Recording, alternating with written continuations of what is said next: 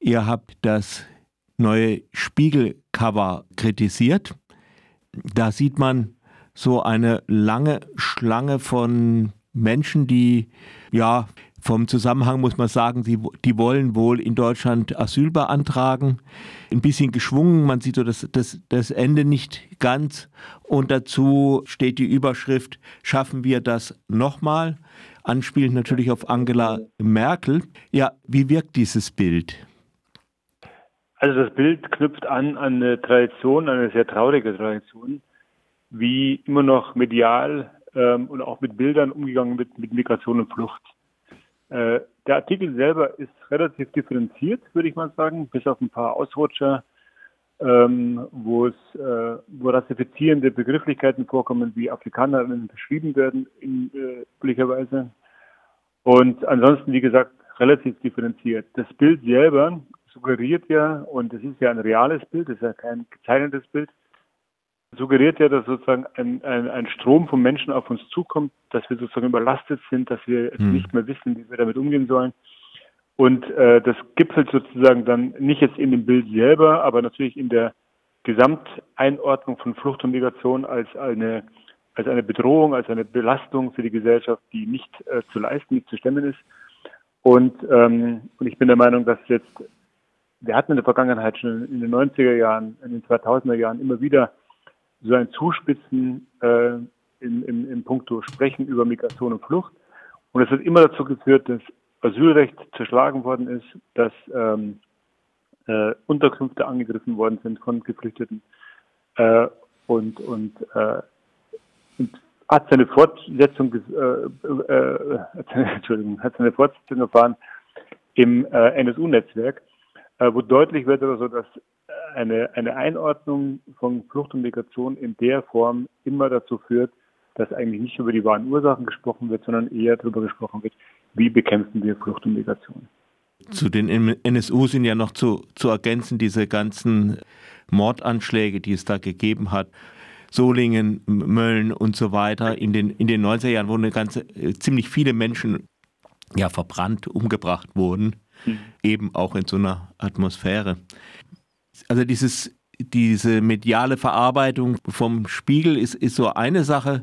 Wie du sagst, es ist noch nicht, äh, es ist teilweise auch noch differenziert. Da sind auch, die Menschen sind auch irgendwie nicht besonders, als besonders schlecht, also als einzeln sind, sind Bilder irgendwie von hinten, äh, die da irgendwie generiert sind. Die Personen sind nicht besonders angegriffen auf diesem Bild, aber so dieses, äh, diese Schlange, die, die dieser da steht, die irgendwie so kein Ende hat, also das ist auch suggeriert, also es, man sieht zwar einen letzten, aber es ist irgendwie so de, kein vorne und hinten irgendwie in dieser Schlange.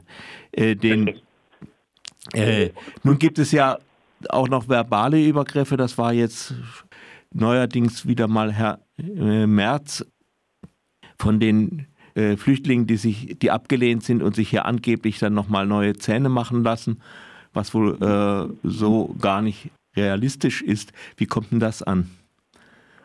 Naja, wie gesagt, nochmal, ähm, wir müssen anfangen, als Gesellschaft endlich mal differenzierter über die Ursachen von Flucht und Migration sprechen. Wir können ja mal uns vorstellen, was gewesen wäre, wenn es solche Darstellungen gegeben hätte vor dem Hintergrund der Geflüchteten aus der Ukraine. Da war klar, da war relativ schnell klar, dass wir das leisten wollen als Gesellschaft, dass wir die Menschen aufnehmen wollen aus dem Kriegsgebiet. Und um nichts anderes geht es hier bei Menschen aus außereuropäischen Gesellschaften, die eben aus den gleichen Gründen ihre Länder verlassen. Und wir müssen die Ursachen dahingehend überprüfen, was wir damit zu tun haben, welche Wohlstände wir hier aufgebaut haben auf den Rücken des globalen Südens. Und äh, anfangen darüber nachzudenken, wie wir sozusagen tatsächlich eben nicht Flucht bekämpfen, sondern dazu für Sorge tragen, dass die globalen Verhältnisse dazu beitragen, dass Menschen in den Ländern bleiben können, dort Perspektiven kriegen und nicht sozusagen immer wieder zurückgeworfen werden auf, äh, auf, auf, auf, auf Armut, auf Krieg und so weiter und so fort, sondern deutlich gemacht wird, also wir wollen uns verantwortlich mit diesen Gesellschaften ansetzen, wie eben Flucht und Migration nicht nur notwendig ist. Und der springende Punkt ist ja, dass wir sagt, Unterschiede machen zwischen Geflüchteten ganz klar. Dass wir ganz klar Unterschiede machen zwischen Menschen, die aus afrikanischen Gesellschaften, Ländern kommen, beispielsweise oder aus außereuropäischen Kontexten kommen und Menschen, die aus europäischen Kontexten kommen. Und das muss aufhören. Denn wie gesagt, nochmal, diese Art der Einordnung führt zu Gewalt, führt zu Übergriffen. Sie haben es gerade eben aufgeführt schon. Und wenn wir sozusagen dann nicht immer wieder dann zu dem Punkt kommen wollen, erst danach darüber nachzudenken, wenn Dinge passiert sind, dann muss es eben auch dazu führen, dass wir eben in der Berichterstattung, in der Darstellung von Migration und Flucht eben andere Bilder benutzen, nicht Bilder benutzen, die immer wieder dazu führen, dass Menschen sich bedroht fühlen oder sich äh, in ihrer Gesellschaft sozusagen angegriffen fühlen und auch tatsächlich immer so ein Bild suggeriert wird. Wir schaffen das nicht. Weil die Fragestellung, die da auf dem Titel auch zu finden ist, suggeriert es ein Stück weit oder so, ob das überhaupt möglich ist, diese Belastung zu tragen. Mhm. Nochmal, es sind wesentlich mehr Menschen aus der Ukraine gekommen, als aktuell aus anderen Ländern kommen. Und da hat auch keiner gesagt, irgendwie schaffen wir das, äh, sind wir bereit, das zu übernehmen oder nicht. Ja, gut, es gab äh, von Herrn, Herrn Merz da auch schon noch ein bisschen versteckte Hetze, selbst gegen die Ukrainerinnen, aber dass da eine unterschiedliche Behandlung vorliegt, da würde ich dir schon zustimmen. Du bist ja auch Pressesprecher der Initiative Schwarzer Deutscher. Schwarze, Schwarzer Menschen äh, in Deutschland oder so, wie heißt es? Genau. Das sind ja, also ihr seid ja Menschen mit unterschiedlicher Lebensgeschichte. Also Leute sicher, die hier geboren sind, die hier irgendwie in der einen oder anderen Weise hierher gekommen sind oder so. Wie wirkt denn das jetzt für einfach für schwarze Menschen in Deutschland? Wenn halt eben so gewisse Gruppe, also Neuankömmer, gegen die wird gehetzt, wie ist denn das für die Leute, die schon da sind?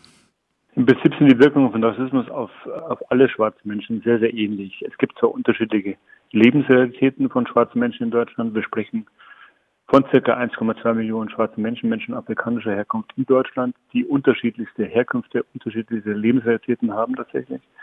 Und ähm, die Darstellung sozusagen oder das Problematisieren oder das in Frage stellen, dass schwarze Menschen Teil der Gesellschaft sind, das trifft eben alle gleichermaßen. Der Umgang damit ist sehr, sehr ähnlich. Also, dass dort immer so davon ausgegangen wird, dass schwarze Menschen kürzlich zugezogen sind beispielsweise, was in vielen Fällen nicht der Fall ist. Es gibt mehrere Generationen, die hier schon leben. Und deutlich wird aber auch, dass eben antischwarzer Rassismus davon genährt wird, von der Vorstellung, welche Menschen passen zur Gesellschaft. Und Herr Merz hat es ja kürzlich wieder deutlich gemacht, welche Vorstellungen hat, wer dazugehört und wer nicht, äh, mit seinem ähm, berühmt-berüchtigten Satz, Kreuzberg ist nicht Deutschland. Und das zeichnet ein ziemlich klares Bild, welche Vorstellungen immer noch verankert sind in der Gesellschaft dass eben bestimmte Gruppen nur mit Fragezeichen gesehen werden, wahrgenommen werden und immer noch davon ausgegangen wird, dass die eventuell gar nicht ursprünglich aus, aus Deutschland, aus einem europäischen Kontext kommen. Und auch das beschreibt ja eben, zu was das eben führen kann. Wenn ich Menschen auf diese Art und Weise ausgrenze, aus meinem Selbstverständnis als Gesellschaft, dann ist äh, Gewalt Tür und Tor geöffnet, weil dann auch natürlich erklärbar wird, warum Menschen der Meinung sind, man kann Menschen, schwarze Menschen beispielsweise, aber auch andere Gruppen der Gesellschaft angreifen und im schlimmsten Fall ermorden. Die jeweils Ausgegrenzten sind dann auch immer so als Belastung äh, wahrgenommen genau. worden. Also nur von der, von, von der Sicht einerseits diese Gesellschaft, sie braucht, da gibt es dieses Wort vom Fachkräftemangel. Ich würde sagen, die Gesellschaft braucht Arbeitskräfte, ob sie Fachkräfte sind oder nicht. Und andererseits werden Menschen, die dann wirklich kommen, nur als Belastung wahrgenommen. Richtig. Richtig. Und das führt eben, wie gesagt, nochmal dazu, dass eben, wenn wir auf diese Art und Weise Menschen permanent ausgrenzen, dass dann auch kein Gefühl des Zusammenlebens, kein, kein Gefühl des Dazugehörens aufkommen kann letztendlich.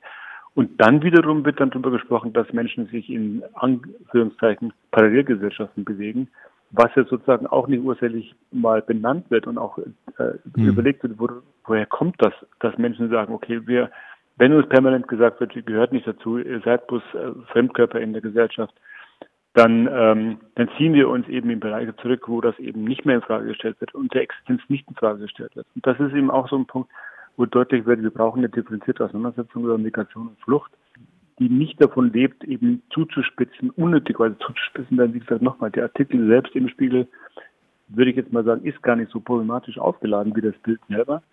Wir haben ja im Zuge der Kampagne der Presseerklärung auch ähm, ein Bild aus den 20er Jahren des 19. Mhm. Jahrhunderts, äh, 20. Jahrhunderts äh, rausgefischt, wo eben mit einer ähnlichen Bildpraxis gearbeitet wird. Da geht es um jüdische Menschen, die nach Wien einwandern, wo eben Antisemiten das sozusagen als eine Belastung, als, als eine Provokation, als eine, als eine, als eine Überforderung der Gesellschaft beschrieben wird oder so. und Menschen eben auch ausgegrenzt werden in dieser Art und Weise der Darstellung. Da müssen sich die Verantwortlichen überlegen, wie sie zukünftig eben mit der Beschreibung, mit dem Schreiben über Migration und Flucht verantwortlich umgehen. Ja, dann danke ich dir für dieses Interview. Gerne. Äh, es sei denn, du willst noch irgendein Schlusswort oder sowas dranhängen. Ja, wie gesagt, vielleicht einfach nochmal diesen Schlusssatz, ne? Also, dass wir einen verantwortlichen Umgang brauchen. Denn wir brauchen uns nicht wundern, wenn es dann eben wieder wie in den 90er Jahren zu Übergriffen kommt und wir dann eben erst im Nachgang anfangen zu überlegen, wie können wir eigentlich über diese Themen sprechen, ohne dass wir Menschen ausgrenzen, ohne dass wir Menschen markieren, rassifizieren. Denn dann ist es eben meistens zu spät.